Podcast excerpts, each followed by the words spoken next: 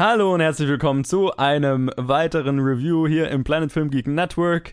Wir machen weiter mit unserer Woche, die, äh, ja, in der wir haufenweise Zeug raushauen. Und Hauptsächlich deswegen, weil es die erste ist, in der wir das machen und wir euch irgendwie zeigen wollen, hey, das ist cool, findet's toll und dann können wir später weniger veröffentlichen. ich meine, Oh, verdammt, es, ich habe unseren Plan verraten. es bietet sich einfach in dieser Woche auch einfach, Ja, es, es gibt einfach viel, sehr, sehr viel an. Äh, hallo Colin, hi. Hi, Johannes. Yo, Lang schön, dass du da gesehen. bist.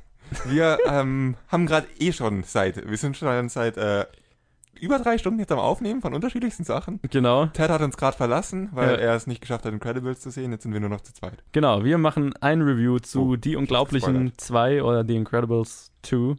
Die Unglaublichen 2 ist äh, unter der Regie von Brad Bird, der Tomorrowland und äh, den ersten Incredibles gemacht hat und es spielen mit oder mit den Stimmen von Craig T. Nelson, Holly Hunter, Sarah Vowell und vielen mehr. Und ähm, ja, der Film handelt von derselben Superheldenfamilie, die wir im ersten Incredibles schon kennengelernt haben. Die Ereignisse gehen auch eigentlich nahtlos weiter. Genau, also geht direkt äh, in derselben Minute weiter, wo der erste aufgehört hat. Und ähm, in diesem Film äh, bekommt dann Elastigirl einen neuen Job, während äh, Mr. Incredible auf die Familie aufpassen muss. So ist, glaube ich, so der Großteil der Dynamik in dem Film, würde ich mal sagen. Story ist im Endeffekt dasselbe wie im ersten. Nur, dass Elastigirl erstmal weggeht, um irgendwas Superheldenmäßiges zu machen. Und Ja. dass es er davon weiß, aber. Und dann muss plötzlich die ganze Familie hinterher. Genau. Und dann äh, ist. Ja. Ja, es ist relativ ähnlich. Ähm, und ich, ich fange vielleicht mal an. Also ich muss sagen, ich hatte sehr viel Spaß mit dem Film. Ich äh, habe ja schon mal gesagt, der erste Incredibles ist definitiv einer meiner Lieblings-Pixar-Filme. Ich Ähm, verstehe immer noch nicht, wie du zu der Einschätzung kommst. Er ist wirklich gut, aber Ja. er ist. Ich finde ihn stark überhyped. okay. Ich finde solche Aussagen auch irgendwie kann ich nicht nachvollziehen, weil es so großartige Pixar-Filme gibt und der ist halt ein guter Film. Aber. Ja, ich, ich, Meinung. ich weiß es nicht. Also ich liebe ihn einfach. Ich Ja. kann, ich könnte mir wirklich rauf und runter anschauen. Also ich finde einfach viele andere Pixar von äh, Filme entweder lustiger oder spannender oder süßer oder was auch immer. Und der Ja. Film hat so alles so ein bisschen, aber alles auch gut, aber nichts hervorragend. Okay. Wenn es Interessant. irgendwie Sinn macht. Ähm, ja, also ich, ich genau, ich finde den ersten Vater, ich habe mich ziemlich auf den zweiten gefreut und muss sagen, ich war sehr zufrieden mit dem zweiten Film. Er ist natürlich kein, kein, nicht, nicht äh, so gut wie der erste. Ich glaube, das wäre, das, das wäre eine große Überraschung gewesen. Für mich jetzt zumindest. Ähm, damit habe ich jetzt nicht gerechnet. Aber ich hatte sehr viel Spaß mit dem Film. Ich fand, ähm, die Stärke des ersten Incredibles war so diese Familiendynamik und dieses, ja, dieses Familiendrama, das sich eigentlich hinter dieser Fassade von einem Superheldenfilm äh, abspielt. Ähm, das war, was den ersten so gut gemacht hat und das ist auch, finde ich, was im zweiten super funktioniert. Ähm, vor allem ähm, Mr. Incredibles äh, ja, Konflikt oder, oder sein, sein Ding, dass er halt erstmal damit klarkommen muss, dass er jetzt derjenige ist, der zu Hause bleiben muss und nicht derjenige ist, der für die Action ausgewählt wird, sozusagen. So, so sich in seiner Männlichkeit angegriffen fühlt. Und ähm, dann quasi lernen muss, wie es ist, auf eine Familie mit äh, einem Baby, einer Teenagerin und einem Hyperaktiven. hyperaktiven Sohn klarzukommen. Das fand ich war für mich was, was, was war, fand ich war, was für mich diesen Film sehr unterhaltsam gemacht hat. Die Das auch noch alle Superkräfte haben. Wohlgemerkt dazu. Genau, die auch noch, Also, äh, ja. Ihr kennt ja die Charaktere. Genau, die Charaktere, ich meine, das war ja, im, wir haben ja logischerweise damals kein Review zum ersten gemacht, aber im ersten, das fand ich ja so cool, ähm, wie die Superkräfte alle quasi reflektieren, was diese, ja, wer diese Menschen sind sozusagen. Also du hast äh, die Teenagerin, die quasi awkward ihren, äh, sich awkward in ihrem Körper findet und so weiter und gerne vielleicht mal nicht gesehen werden will und so weiter. Oder sich irgendwie ein Schutzschild Äh, wünscht. Genau, ja, einfach so und sich von der Welt absch abschotten will, so ein bisschen. Ähm, äh, und ihre Kräfte eben Unsichtbarkeit und Schutzschilde. Dann hast du den, äh, den Sohn, der quasi im Wachstum ist und er bemerkt, was er alles anstellen kann und, und so viel machen will und so viel Energie hat und gar nicht weiß, wo er mit dieser Energie hin soll. Und derjenige ist halt äh, der The Flash des äh, Credibles-Universums, der Mhm. halt äh, Super Speed hat. Ähm, dann hast du Mr. Incredible, der so äh, sein, seine Männlichkeitsvorstellung quasi hat, der, der starke Familienversorger zu sein und für alles äh, quasi der Schutzschild für alle zu sein und alles machen zu können und so weiter. Und Elastigirl, die die Mutter ist, die quasi 10.000 Sachen gleichzeitig machen muss und sich, im Englisch sagt man, to, to stretch yourself thin quasi, also die sich, Mhm. Finde ich faszinierend. Ja, Da habe ich nie drüber nachgedacht. Den habe ich als Kind gesehen und es war einfach so, ich kannte die Charaktere so. Die waren halt so. ja. Ich habe nie so drüber nachgedacht. Das war, nicht, war für mich ziemlich erleuchtend. Danke dafür. ja, sehr gerne. Ich habe das auch erst später dann äh, mal so eine Analyse drüber halt gelesen und das fand ich, fand ich sehr interessant.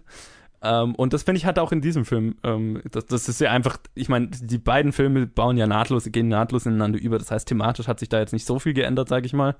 Und diese, diese Superkräfte, die die haben, ähm, passen jetzt hier ganz gut. Nur hast du jetzt. Zwischenfrage. Ja, Frozone, was ist dann mit ihm? Ist er deswegen mit dem Eis er ist weil er- cool as ice. Ist cool as Eis, okay.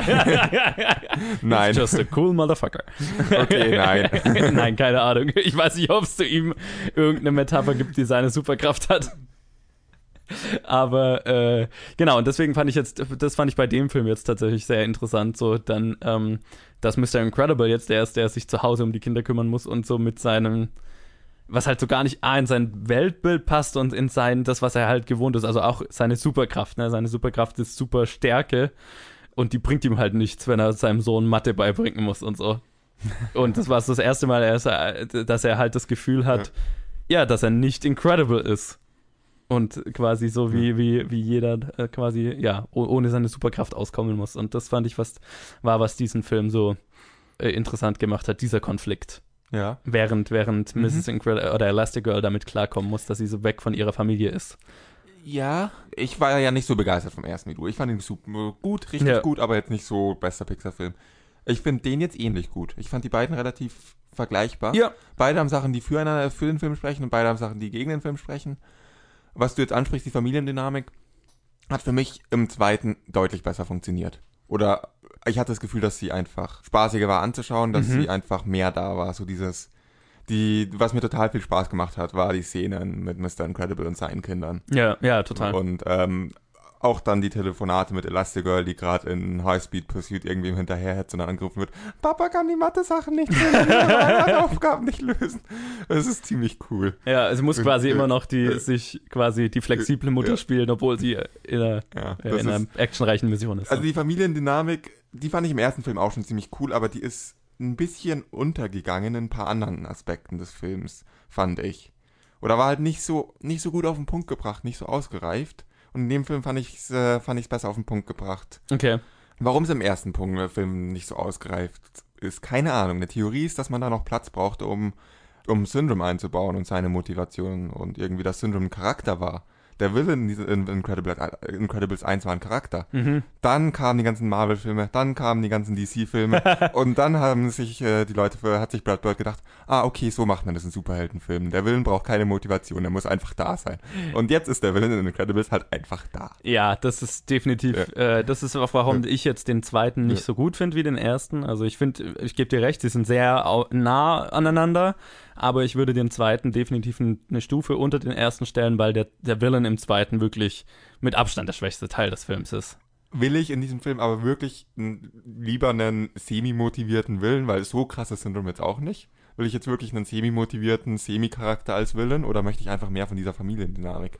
Ja, Und also das klar, ist, ja. da, da tendiere ich eher zur Familiendynamik und deswegen hat mir der zweite fast ein bisschen besser gefallen. Mhm.